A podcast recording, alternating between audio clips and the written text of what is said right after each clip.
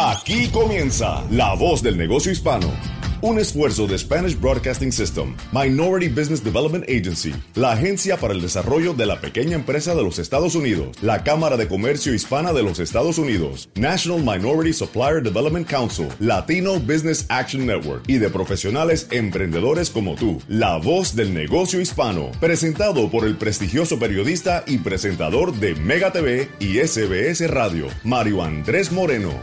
Bienvenidos a La Voz del Negocio Hispano. Muchísimas gracias por estar con nosotros. Feliz año nuevo para todos. Ya es el final de la primera semana del mes de enero y lógicamente han pasado el Día de Reyes y todas estas fiestas de Navidad, pero nuestro compromiso continúa a través de La Voz del Negocio Hispano, donde diariamente entregamos herramientas en cada uno de nuestros programas los domingos para todos los emprendedores y emprendedoras en la nación. A propósito, hoy tenemos una invitada de lujo, una mujer que ayuda a emprendedoras y a emprendedores de las minorías, eh, también como los veteranos eh, de los Estados Unidos para llevar adelante sus empresas. Quiero primero saludar a toda eh, la gente que hace posible este programa y como siempre en la ciudad de Nueva York, al señor Juan Almanzar y al señor José Cartagena, en la ciudad de Miami, a nuestro productor. Feliz año nuevo, mi querido David Berjano, siempre teniéndote a nuestro lado.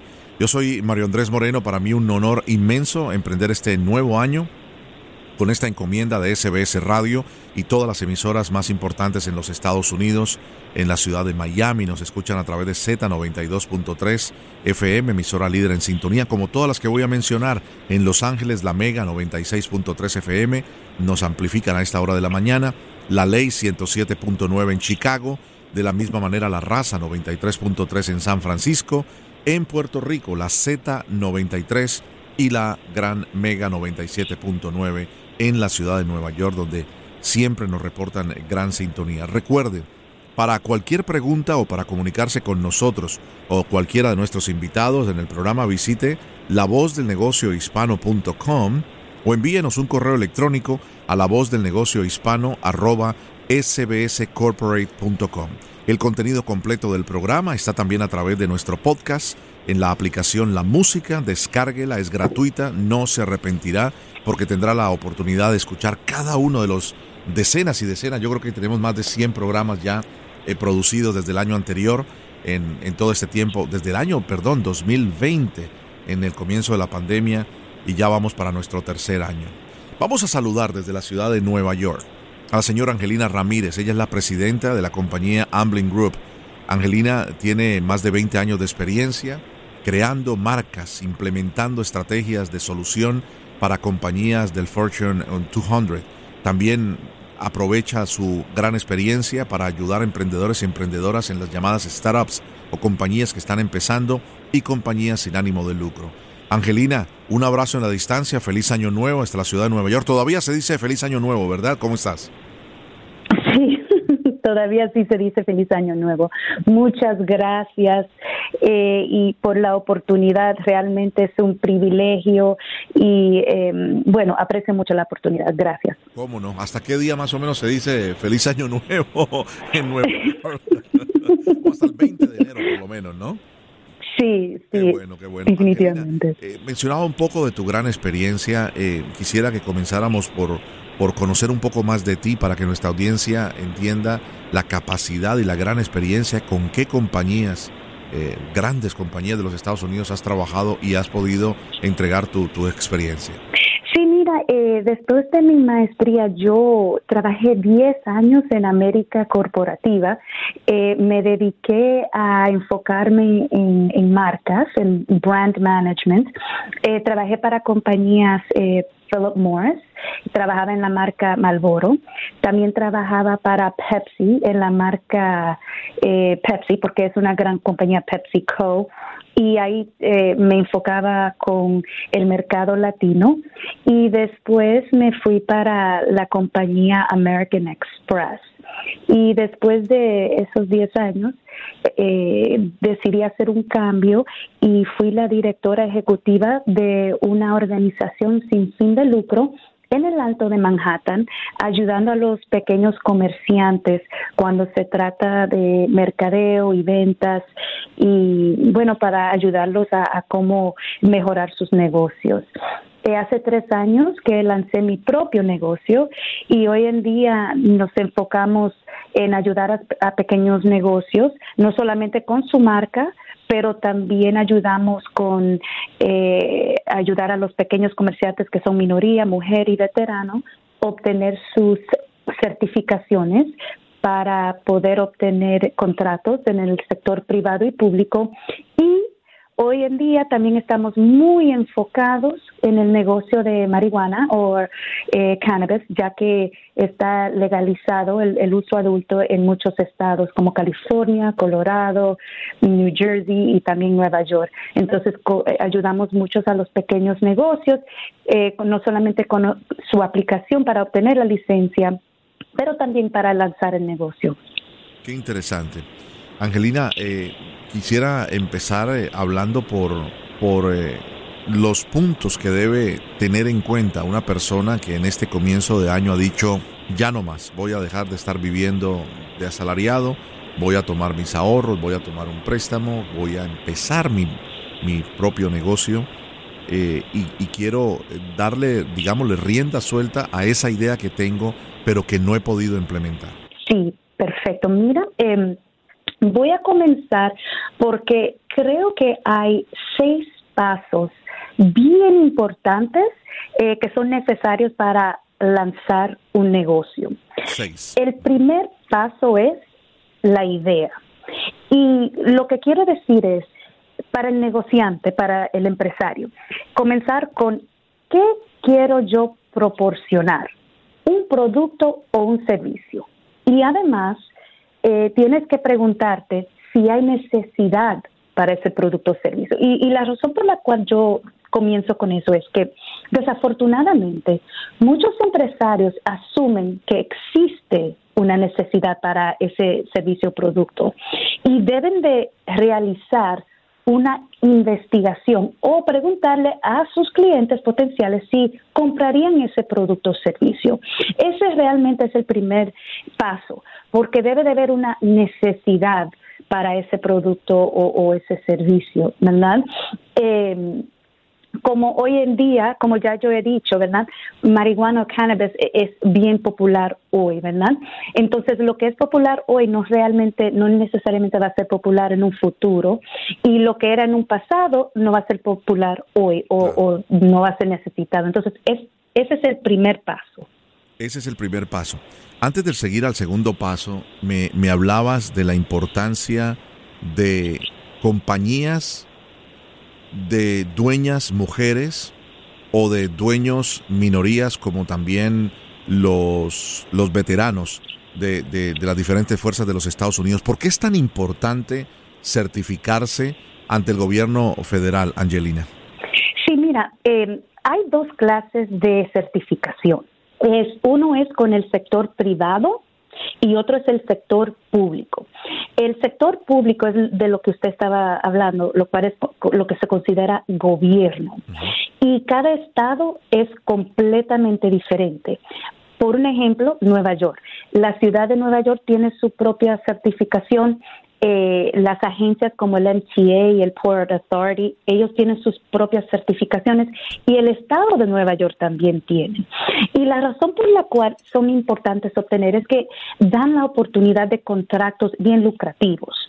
El presupuesto de la ciudad de Nueva York, ¿verdad? Cuando se trata de dedicación para estas eh, compañías certificadas, son 20 billones de dólares anuales que eh, una compañía que está certificada eh, puede obtener, ¿verdad? Contratos. Ellos han eh, hecho un set aside, ¿verdad? O, han alocado esa cantidad de dinero específicamente para estas compañías que son certificadas, al igual que el Estado. El Estado de Nueva York ha hecho un, un lindo trabajo que 30% de su presupuesto anual se lo dieron en el 2021 a estas compañías que son certificadas. Cada estado es diferente, New Jersey, California, Illinois, la Florida, todos tienen sus propias certificaciones y también el gobierno federal también tiene certificaciones para minorías, para mujeres, para veteranos. Entonces, es sumamente importante que estos negocios, ¿verdad? Eh, obtengan su certificación para que ellos puedan eh, competir y obtener estos contratos que pueden ser bien, bien lucrativos. Tremendo, como lo ha dicho otro de nuestros invitados en el programa, que es experto en, la en contratación eh, federal, el, el doctor Rafael Marrero nos decía que el gobierno federal de los Estados Unidos es el cliente más grande del mundo y todos los años compra aproximadamente 500 mil millones de dólares en bienes y servicios al sector privado por ley tiene como objetivo otorgar 23% de esos contratos a pequeñas empresas estadounidenses. Amigos, puede ser tu empresa. Es el cliente que le ayuda lógicamente a empresas donde están eh, dirigidas por mujeres o dirigidas eh, por veteranos de, las fuerzas de los Estados Unidos. Bien, Angelina, vamos a entrar entonces en el segundo punto de los seis que nos estabas mencionando para tener en cuenta un startup o desarrollar eh, tu negocio. Sí, paso segundo es analizar la competencia. Y primeramente, tienes que determinar quiénes son tu competencia. Cuando hablamos de competencia, siempre hablamos de competencia directa e indirecta.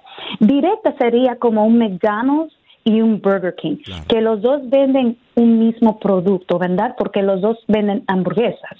Pero también uno tiene que considerar la competencia indirecta, McDonald's y Subway, que aunque McDonald's vende hamburguesas y Subway venden eh, sándwiches, los dos llenan el mismo, la misma necesidad, que es yo tengo hambre y quiero comer algo, necesito comprar algo. Entonces, tienes que determinar quiénes son tus competencias directa e indirecta. Además, cómo tienes que determinar cómo ellos operan su negocio, ¿verdad? Cómo tienen tienda, tienen sitio web, eh, cómo aceptan eh, ese si son en efectivo, tarjeta de crédito, todo cuando se trata de su operación. Y la razón por la cual eso es importante es por dos razones. Número uno, tienes que aprender de sus errores y también establecer ventajas competitivas si, si ellos ah, cierran a las seis, su compañía deben de cerrar a las siete. Si no están abiertos los fines de semana, usted debe de estar cerrado los fines de semana. Si no ofrecen parqueo, debes de ofrecer parqueo. Siempre enfocarse en eh, mejor cualidad, más cualificaciones y más experiencia, porque eso es lo que el consumidor siempre busca. Y al final, nunca nunca competir por precio, porque si yo eh, soy más barata que mi competencia, automáticamente, y lo digo, ¿verdad? Que yo soy más barata, que, que mis precios son mejores, el consumidor algunas veces va a pensar que la cualidad es más baja. Debes de competir en, en varias, de varias maneras. Como he dicho, cualidad, cualificaciones eh, experiencia y también puedes decir que tienes precios competitivos, pero nunca decir que eres más barato. Interesante. Estamos tomando nota. Estoy conversando con Angelina Ramírez desde la ciudad de Nueva York, la presidenta y fundadora de la compañía Ambling Group, como la escuchan, con su vasta experiencia de más de 20 años en el sector privado y también eh, con una eh, gran corporación sin ánimo de lucro, le ayuda ahora en la ciudad de Nueva York y en el estado de Nueva York a empresarios a desarrollar sus ideas y a crear sus propias compañías. Vamos, creo que al cuarto punto, Angelina. Tercer punto. Tercer punto, perdona, no me quiero, no me quiero ir, más rápido de la cuenta. ok, el tercer punto es la audiencia. ¿A quién es que yo le voy a vender? ¿Están ellos interesados en mi producto y mi servicio? Es muy importante. El primer paso cuando se trata de, la audiencia es, eh, tienes que entender la demografía del cliente, la edad. Son jóvenes, son adolescentes, son de media edad, género. Son mujeres quienes van a querer comprar mi producto o son hombres. Educación. Importa que tengan un bachillerato, eh, eh, tengan un, una maestría o son doctor, ingresos, eh, el, el salario anual, importa no. Un ejemplo, comprar un carro Mercedes-Benz o um, em, un, vamos a decir, un Honda, ¿verdad? Sí. Esos dos productos son bastante diferentes cuando se trata de precio, ¿no? Entonces, el ingreso de la persona, ¿verdad?, que quiere comprar un Mercedes, tiene que ser más alto que el ingreso que una persona que quiere comprar un Honda, porque el precio es diferente, ¿verdad? Eh, productos para mujer y hombre, obviamente productos de cabello, productos de, de maquillaje, obviamente esos son más enfocados para la mujer, ¿verdad? Edad, eh, ya personas de media edad, lo que se llama boomers, que están más enfocados en su salud, tal vez tienen enfermedades como diabetes, ellos tal vez quieren comprar más un Diet Pepsi que un Pepsi que sea eh, de, calorías normales, ¿verdad? Que tal vez sea más, eh, más atractivo para las personas jóvenes. Entonces, no solamente tienes que entender la demografía, pero también la psicografía, los intereses, los gustos, las preocupaciones de su audiencia. Eh, como a mí, ¿verdad? Eh, me encanta el yoga. Entonces, compañías que ofrecen ropa de yoga, eh, viajes de yoga, clases de yoga, ellos deben de, obviamente, mandarme a mí, ¿verdad? promociones y hacer publicidad porque yo soy la persona, mi edad, eh, ser mujer eh, y, tener ese interés, soy perfecta para esa compañía. Y obviamente geografía. Eh, si estás localizado como en una tienda en el Alto de Manhattan o si le puede dar un servicio a New York, New Jersey, Connecticut o tal vez tiene una marca que pueda ser global. Entonces, tienes que entender la audiencia, no solamente su demografía, pero sus intereses y psicografía, además de su geografía. Excelente. Angelina, hay una eh, situación con las personas que están eh, escuchándote y muchos de ellos se preguntan, bien, eh, todo esto suena muy bien, pero me hace falta capital. No sé si está en uno de los puntos a continuación o pudiera hacer una pausa para hablar de esto. Sí, mira, eh, dependiendo de dónde uno está localizado, hay muchos programas para eh, pequeños, eh, para empresarios y pequeños negocios cuando se trata de obtener financiamiento o fondos. Pero al, a un nivel federal está el SBA y ellos tienen em, préstamos de bajo interés, ¿verdad? IDLE que está hasta ahora para el COVID y todavía existe, además de unos em, eh, préstamos que se llaman eh, 7A. Eso es más de un nivel federal. La cosa es que si uno quiere ir a un banco, ¿verdad? Un banco, lo que se llama comercial, un Citibank, un Chase, ellos van a requerir que uno tenga dos cosas, por lo menos. Número uno es un plan de negocio. Entonces, eh, realmente cuando se trata de lanzar una compañía, uno debe de realizar y crear un plan de negocio. Eh, no solamente debe de tener los seis puntos de que vamos a discutir hoy, pero también el plan de negocio necesita un análisis del mercado, una estrategia de cómo implementar su plan, eh, cómo vas a operar tu compañía, eh, proyecciones eh, de, sus eh, finanzas y, quién es miembro del equipo. Ese plan de negocio es necesario cuando uno quiere sacar un préstamo o ir a un banco. además de tener un, un, una, un entendimiento, ¿verdad?, de, de cuál es la idea que quieres, eh, que, puedas hablar cómodamente y, eh, eh, sobre su compañía y su idea, porque en esas entrevistas van a saber si estás preparado o no. Entonces, no solamente el plan de negocio, pero también preparación para hablar con esos bancos.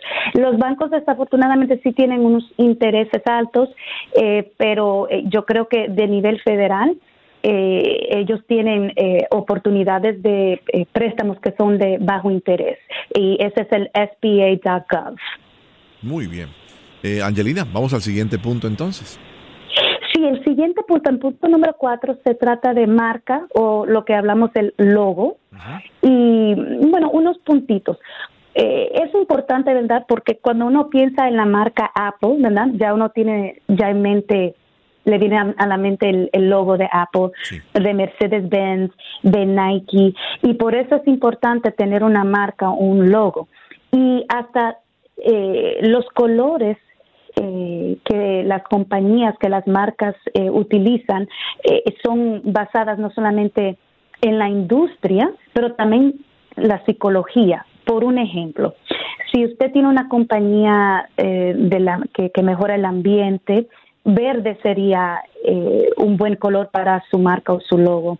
Si quieres eh, tener una compañía como que se enfoca en poder, rojo sería el color adecuado. Si obviamente rosado y azul son colores ya eh, de, psicológicamente que son ya de, jóvenes, de, niños. Entonces es importante cuando uno está creando el logo o la marca, eh, no solamente saber sobre los colores, pero también hasta las imágenes y la letra que uno escoge para eh, su compañía. ¿quieres, eres una compañía más tradicional, o eres una compañía más moderno. Entonces, hasta el, tipo de letra es importante eh, definir, ¿verdad? Al igual que la imagen y los colores, cuando creando su marca, porque debe de ser una reflexión del dueño y de la compañía y sus valores y su misión. Muy interesante. Eh, ¿Se vale pensar desde ya en un logo cuando la compañía, eh, con todo respeto lo digo, es, es pequeña? Hablabas de estas macromarcas. Eh, como Apple, como Coca-Cola, como Pepsi, ya uno piensa inmediatamente en el logo como tal, pero es importante si vas a, montar o a desarrollar, por ejemplo, un restaurante, eh, una compañía de servicios, igual, igual piensas que el logo es determinante. Sí, Definitivamente sí, porque eso es lo que eh, nosotros somos como humanos, bien visual y reconocemos, ¿verdad? Y la memoria ¿verdad? Más que uno ve un, un logo, una imagen, más uno se va a recordar de esa compañía. Así que absolutamente sí, creo que es eh, muy importante eh, poner un enfoque. Eh, no importa si sea una compañía pequeña o grande, cuando se trata del, del nombre de la compañía, que sea fácil de, de letrar y de recordar, que no sea muy grande, o muy largo y, o muy complejo y, que sea eh, pronunciado fácilmente, además de su logo en sí, el visual, para que se, quede en la mente de la persona. Tremendo. Eh, esto es un verdadero taller el que estamos eh, recibiendo de Angelina Ramírez en esta, en esta media hora. nos quedan unos minutitos, Angelina, para, para los dos puntos siguientes. Bueno, entonces, ahora sí vamos a hablar de mercadeo en sí. Mm. Y cuando yo hablo de mercadeo, siempre me enfoco en eh, un proceso integrado.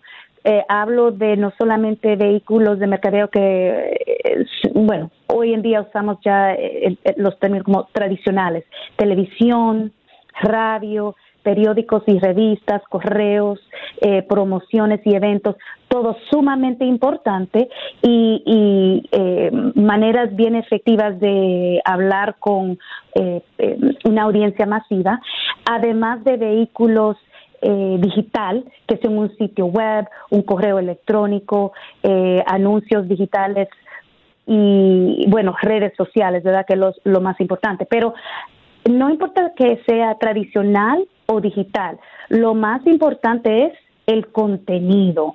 Y por eso es que muchas compañías tienen problemas en ser eh, bien consistente con especialmente con redes sociales porque no tienen el contenido. Entonces eh, ejemplos de contenido contenido en particular hoy que es bien importante ¿verdad? Y, y bien popular son los videos y los videos en vivo artículos libros electrónicos, eh, concursos, sorteos, testimonios y hasta eh, detrás de la escena información de la empresa. Eh, uno tiene que tener eso en cuenta cuando se trata de hacer el mercadeo, no solamente de dónde voy a hacer ese mercadeo, si es radio como la Mega o si es digital en redes sociales, pero también el contenido y cómo yo voy a expresarme sobre mi compañía. Qué maravilla. Y el último punto, Angelina, gracias por estar con nosotros. Sí, claro. El, el último punto es bueno, registrar su compañía.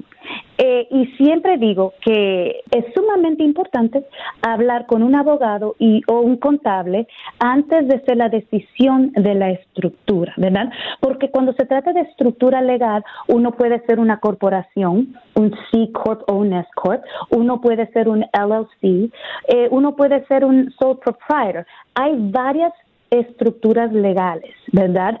Eh, pero eh, para determinar cuál es eh, la mejor estructura para tu compañía, sería, eh, como he dicho, es importante hablar o hacer un consejo con un abogado y un contable. Número dos es obtener el número para pagar los impuestos del IRS. Ese número se llama un EIN number. Número tres es abrir una cuenta de negocios en su banco. Número cuatro es obtener una tarjeta de crédito comercial. Y número cinco es asegurarse de contactar el Departamento de Impuestos de su estado y su, eh, y de, su, su, ciudad eh, para asegurar que estás pagando los impuestos adecuados. Entonces, eh, todo eso, la estructura legal, el número EIN, la cuenta de banco, la tarjeta de crédito y los impuestos son parte de esa registración de su compañía. Fantástico. Hemos aprendido muchísimo, se nos acaba la, media hora, Angelina, pero te, queremos agradecer enormemente que nos hayas entregado este taller de comienzo de año de los pasos determinantes para poder llevar a cabo eh, ese sueño, esa realidad que, que muchos quieren tener en este 2022, de tener su propia empresa, de dejar de ser empleado, empleado para ser empleador y por supuesto eh, crecer y generar empleo para otros. Angelina, eh, ¿alguna otra recomendación antes de despedirnos? Bueno, como ya yo he dicho, ha sido un gran privilegio eh, y un placer en participar en este programa y quiero que los pequeños negocios sepan que ellos son los que han hecho la economía de los Estados Unidos ser eh, un, fuerte, lo que se dice, un engine of the economy. Eh, y, quiero que no tengan miedo ni pena y que lancen su negocio y que no tiene que ser perfecto. Lo importante es comenzar y lanzar. Y siempre los emprendedores comienzan, eh, aprenden después de comienzan y, es, eso, muchos, muchos hacen eso. Así que fuerte y a ver un futuro y lance su negocio. Muchísimas gracias. Angelina Ramírez, ella es la presidenta y fundadora de la compañía Ambling Group, con una vasta experiencia de más de dos décadas, creando, ayudando a desarrollar marcas, implementando estrategias y soluciones para compañías del Fortune 200. Eh, Muy amable, un abrazo en la distancia hasta la ciudad de Nueva York y gracias por estar con nosotros. Gracias, gracias a usted. Gracias. Nos despedimos en nombre de nuestro equipo por esta semana, en nombre de Juan Almanzar y el señor José Cartagena en la ciudad de Nueva York, aquí en la ciudad de Miami, nuestro productor, el señor David Berjano. Yo soy Mario Andrés Moreno. Recuerde, para el contenido completo de este programa, puede visitarnos a través de nuestra página lavozdelnegociohispano.com y también a través de nuestro podcast en la aplicación La Música es gratuita. Descárguela en su teléfono celular. Hasta la próxima semana.